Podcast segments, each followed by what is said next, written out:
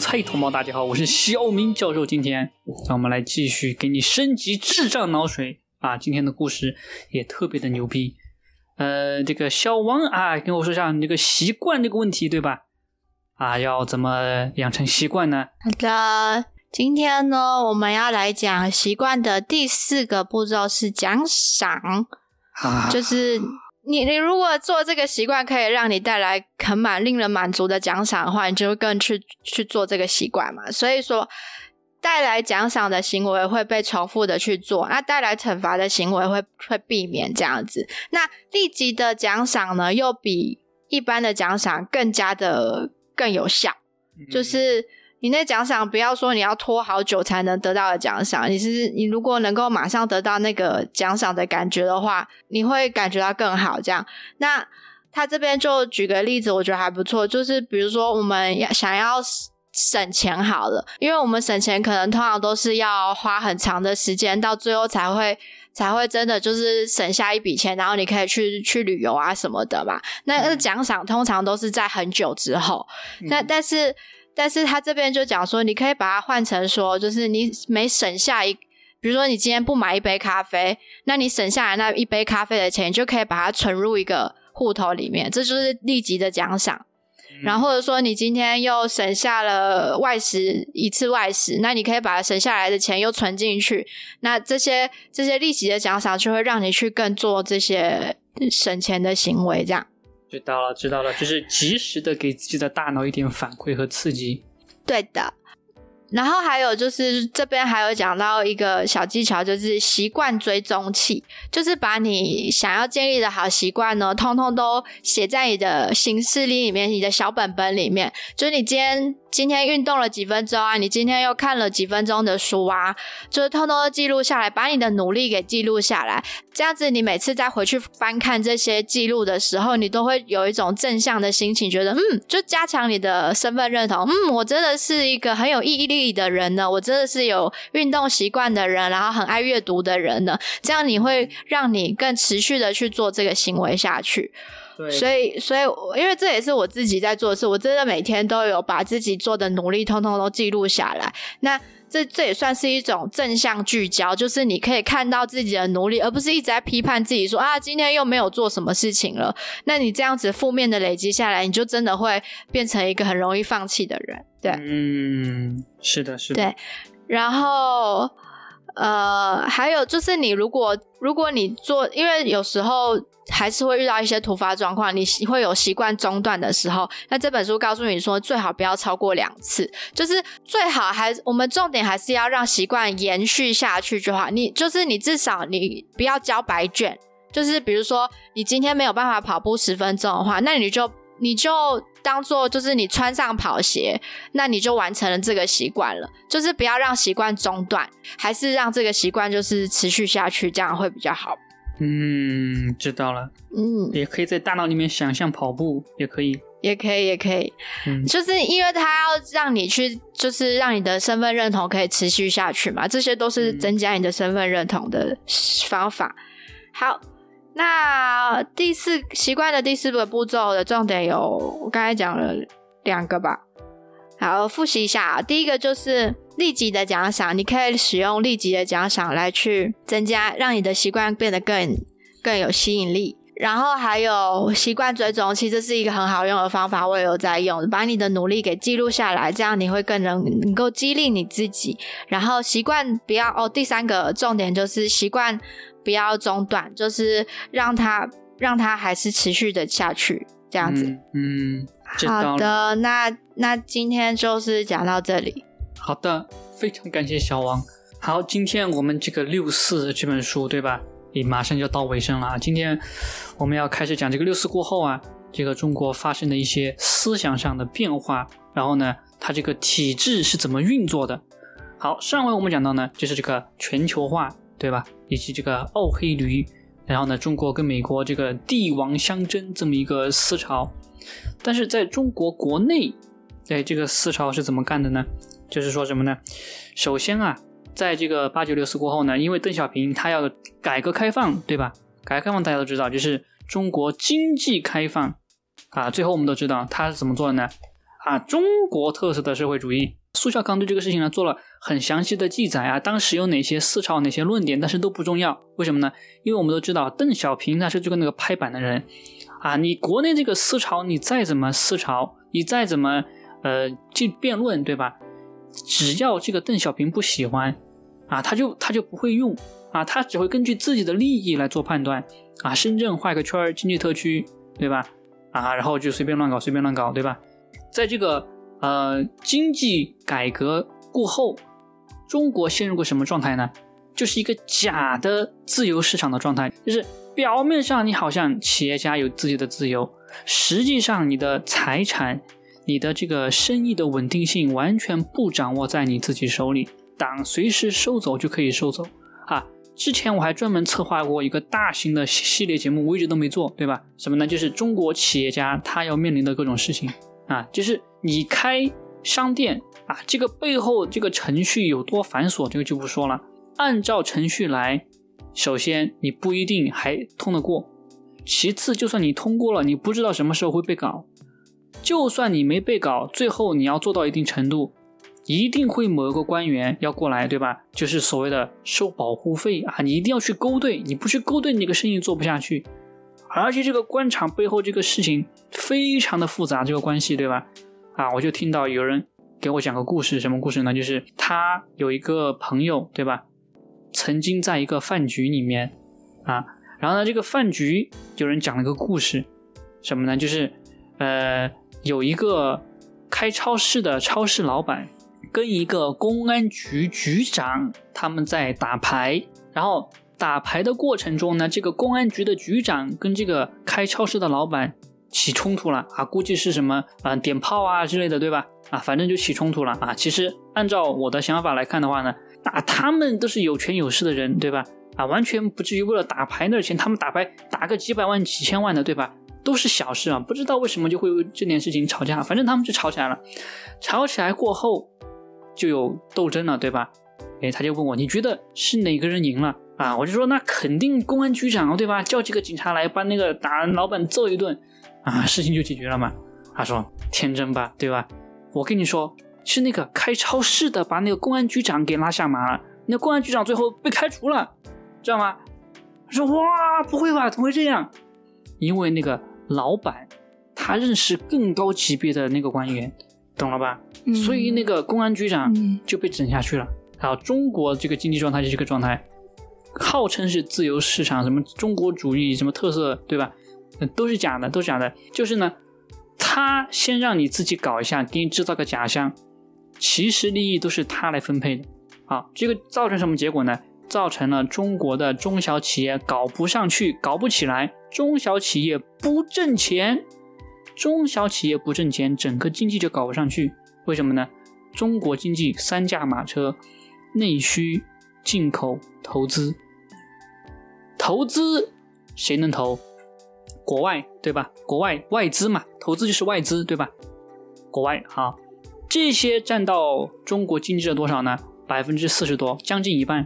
好，而且是二零零零年中国加入世贸组织以后，剩下的啊百分之五十，其中一大半被国企央企给占了，对吧？但是国企央企它虽然占这个份额，但是它不挣钱啊。我们都知道，中国的国企、央企都是赔钱的。为什么赔钱？这个大家都不用我教了，对吧？啊，因为钱都被他们自己套进自己腰包了嘛。所以说，嗯，国内这个经济是谁撑起来的？私人企业撑起来的，他们创造就业机会。但是他们越做越大，才能创造就业机会呀，对吧？一个公司它就只能开这么大，只能几十个人几。几十个人、几百个人的公司，对吧？他们能创造多少就业岗位啊？所以说，中国的经济一直处在一个非常迷幻的状态，就是你不知道它是怎么撑起来的啊！房地产撑起来这么高，全部是政府在做这个事情，政府占了这么大一块这个呃资金链条，对吧？这个资金的这个量在里面，但是呢，它不提供相应的就业岗位啊，因为一个官员他修一条路，对吧？就几千万，对吧？可能是几亿，加上贪污什么什么的，对吧？这么多钱进去了，但是呢，他就只能养活，比如说那固定的一个公司，那公公司多半还是国企的公司，因为你不是国企也没有关系，你竞争不到那个标，你竞标竞不到嘛，对不对？那个不会给你这个公司来负责的。所以说这个背后啊，非常的这个水很深啊，非常的水很深啊，这个是我们今天发明的一个新词语。好，那接下来啊，就说在这种情况下面，一定会有什么各种各样的腐败，对吧？好，这里书上就讲到什么，当时啊，有一个人，中国一个军官啊，军队里面的叫什么呢？叫徐才厚，他当时就是被习近平怎么样呢？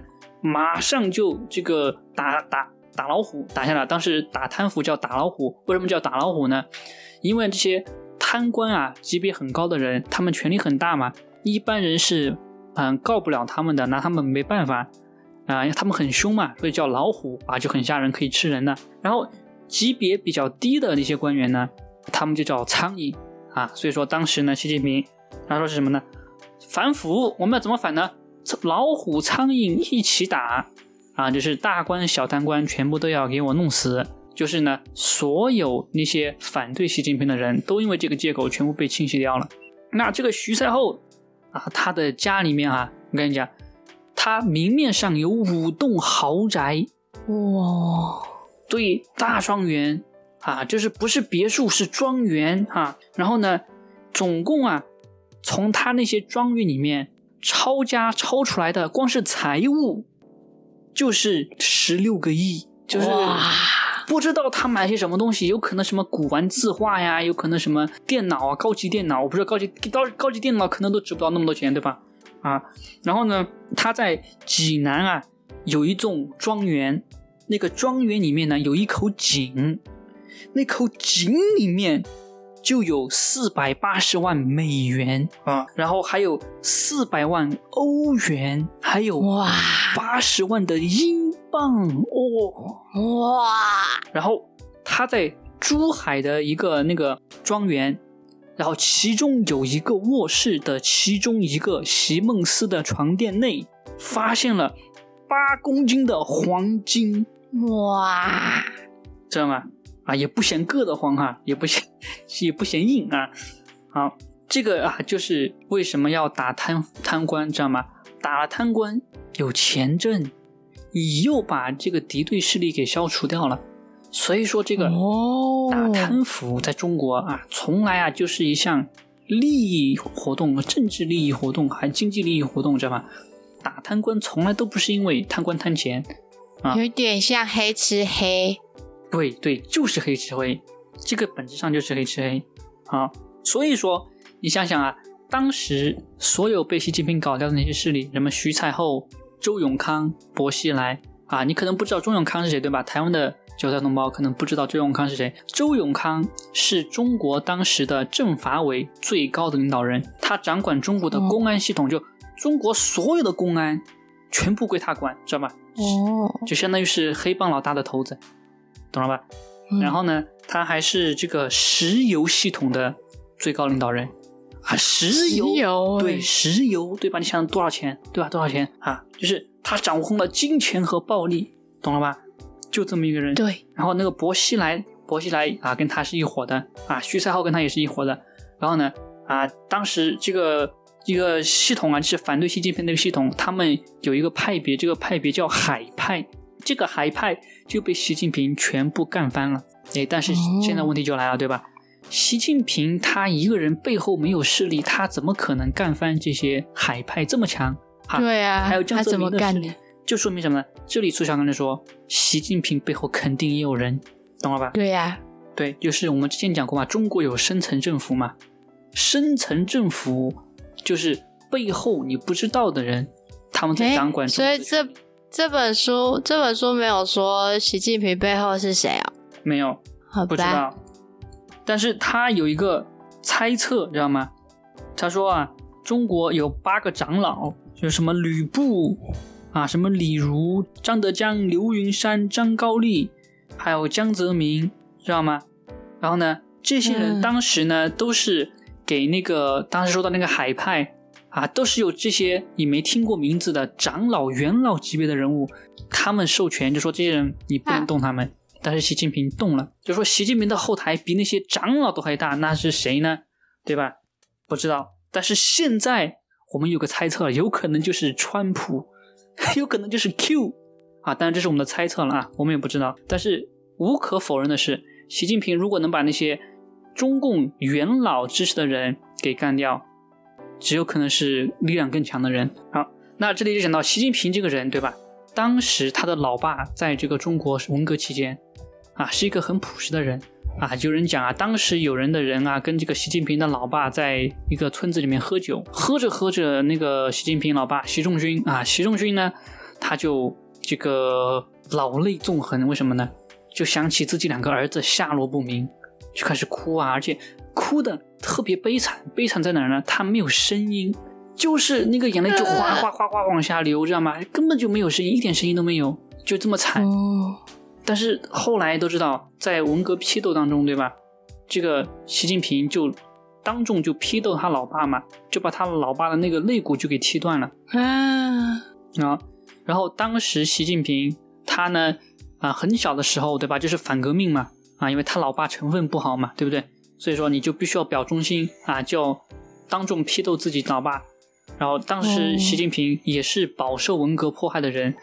但那个时候，他就看到哇，这个文革啊，给毛泽东的权力很大，我要学毛泽东啊，这个是市面上的说法，有没有可能真的是这样子呢？有可能不是这样子的，但我不知道啊。我们只是说现在很多事情我们不知道，但是以后我们就知道了。好，那这个毛泽东现在呢，他不在了，取而代之的就是习近平。习近平在邓小平、胡锦涛、江泽民啊这些人过后呢？他就开始新的一轮学习毛泽东的这个路线了，对吧？好，就是说当时呢，嗯，江泽民在执政的时候，就是腐败非常的明显，非常的纵容。大家都知道，中国腐败啊是从什么时候开始的？表面上啊，大家都觉得是江泽民那个时候开始的，对吧？大家都觉得什么毛泽东时期没有腐败啊，都觉得邓小平时期没有腐败。啊，江泽民这开始就开始腐败了啊！这其实是一个误解，知道吗？其实腐败早就有了，不然不然也不会有八九六四，对吧？不然也不会有那些啊奇奇怪怪的事情发生啊！中国一直都是很腐败的，但是中国的韭菜不这么认为。好，那那些红二代啊，就是那些我们刚才说的那些权力人物，他们的下一代，他们就开始掌权，他们就重复上一辈的事情，就什么呢？就接替。我们刚才讲过那些人，他们留下来的各种政治还有啊经济资产，而且只有他们能接，因为中国没有选举嘛，对不对？所以那个东西就跟那个中国古时候一样，就那个一代一代传承下来，这就造成是一个什么什么现状呢？这就造成了就是中国啊，由于他这个利益集团啊，把这个资源掌握在自己手里面，所以说现在中国它的经济这个市场就越来越倒退了，知道吗？他以前还是什么中国特色的经济主义，社会社会主义，对吧？中国特色的社会主义，现在连中国特色社会主义都不是啊，就直接明摆着就计划经济了，知道吗？因为小企业根本做不起来。好的，嗯，但大家就觉得要怎么搞，必须要啊放弃这个毛泽东路线啊！但是你说放弃，怎么可能？怎么可能？对不对？你那些官二代在那边啊，可不可能就把自己手中的各种公司、各什么各种股票？把各种权力就放开了，就给市场了，不可能的事情嘛。所以说，现在北京啊，苏小康说他怎么搞呢？只能靠骗啊，什么三个自信，对吧？啊，中国模式，就是说这个开什么 G G 二零峰会，对吧？G 二零峰会啊，说当时 G 二零峰会的时候在杭州啊，这个习近平把这个场面搞得非常豪华啊，怎么豪华呢？就是首先啊，所有的路堵住啊，只能给那些外国元首的这些人啊开放通行，对吧？然后呢，外交上就大傻逼啊，然后呢，啊改什么航母啊，对吧？然后呢，在国际上开始耍流氓什么什么的啊，这个对国内开始做宣传，让中国的韭菜觉得中国很强大。啊，然后呢，让他们忽略这个经济上正在衰退的这个乱象，这样有没有用呢？嘿，真的有用。这样做就可以首先加强这个韭菜的这个形态意识、意识形态，就是说，呃，我们再讲一遍，左派什么呢？就是集体高于个人，就是在集体面前你屁都不是，哎，这个在中国上学的韭菜同胞特别熟悉这个概念，对不对？每一次班上一开什么运动会，对吧？或者班上举行什么比赛，对吧？哎，你必须为了集体而牺牲，个人都不是什么，对吧？比如说，呃，开运动会，对吧？啊，平常体育课都备战，对吧？然后突然开运动会了，你有些同学呢，他就跑得快嘛，长得高，然后呢，他就不想去参加那个运动会，因为他觉得很累，知道吗？特别是有些班上。就刚好就没有那个能跑能跳的人，全部都是书呆子。就是哪些班呢？就是那些 实验班。在中国，大家知道一个东西叫实验班。什么是实验班呢？就是在那个一个年级里面啊，就把那些成学习成绩最好的那群人，就放到那一个班或者两个班或者三个班里面，那个叫实验班。那些班里面全部都是书呆子，对吧？平常都不搞运动的，都是乖乖的，根本就没有人能够去参加运动会。所以说。很多人他不想去参加，但是你必须要派人去参加呀，对不对？啊，就强迫你必须给我参加，然后你就看到一些书书呆子，对吧？就，哎呀，跑得累死累活的，累死累活的，对吧？就遭罪啊，就是为了班上要争荣誉，懂了吗？这个就是所谓的左派，就是集体高于个人。我不管你怎么想，为了我们，你必须要怎么怎么做，就这样绑架你。好，这个意识形态就这样的，就中国人，你再怎么啊物价高承受不了，你再怎么工资低，对吧？你再怎么活得苦。但是现在我们中国这个集体，哎，牛逼了啊！所以说，如果你继续抱怨的话，你就是对中国这个集体做出的这个打击啊！所以说，你这么说就是卖国贼。好，那还有什么呢？就是他可以这样就进一步的搜刮这个高层，为什么呢？因为啊，高层就是反腐嘛，刚才我们说了嘛，反腐对吧？就是嗯，既然之前已经打压过这些所谓的。苍蝇老虎了，好，现在你再敢犯什么事情，哎，这个风声就很紧了，对吧？就说习近平，我之前做影片讲过嘛，他把中国的每一个阶层全部都得罪完了，啊，把世界的每一个阶层也都得罪完了，所以说他才获得这个名号叫加速师，总加速师，对吧？好，然后呢，我们不判断啊，这个习近平他是不是故意这么搞的，总之他这么搞了过后呢，哎，苏小刚就说了什么呢？中国要不行了。中国要不行了，为什么不行呢？现在他这么搞，内部不稳。我们之前讲的地缘政治嘛，对不对？就是文化上和地理上，它本来就是处在比较偏远的地方的那些地域啊，它本来就是比较独立的地域，在国内遇到危机的时候，它就会首先脱离这个所谓政权的控制，对吧？啊，嗯，就是说，香港、台湾、西藏、新疆这这些地方，这些地方就是因为地缘政治。在中国经济不行、经济衰退的时候，在国际上耍流氓的时候、全面倒退的时候，这四个地方首先就出问题了。好，这个四个地方出问题的话，习近平是怎么办的呢？首先，香港镇压，然后把香港的金融地位搞没了，香港的洗钱中心这个作用没有了。好，西藏，对吧？大家都知道，对吧？强烈打压，西藏经济下滑，然后呢？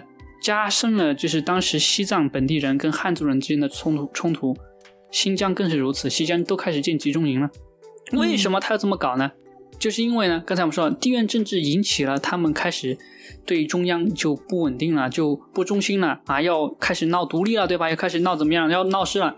然后这个时候，呃，发生了这个各式各样的民主运动，知道吗？比如说西藏发生过很多人自焚。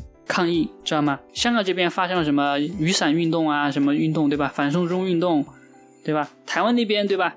也天天被导弹对着对吧？对飞飞弹对着，然后呢也搞什么运动对吧？也开始反共，所有的地方都在反共，全部都在反共。好，习近平把这些地方就完全就搞不下来，他搞不定，他只能通过强硬的手段去镇压，但是呢，他完全没有任何的实际的能够安抚这些地方的。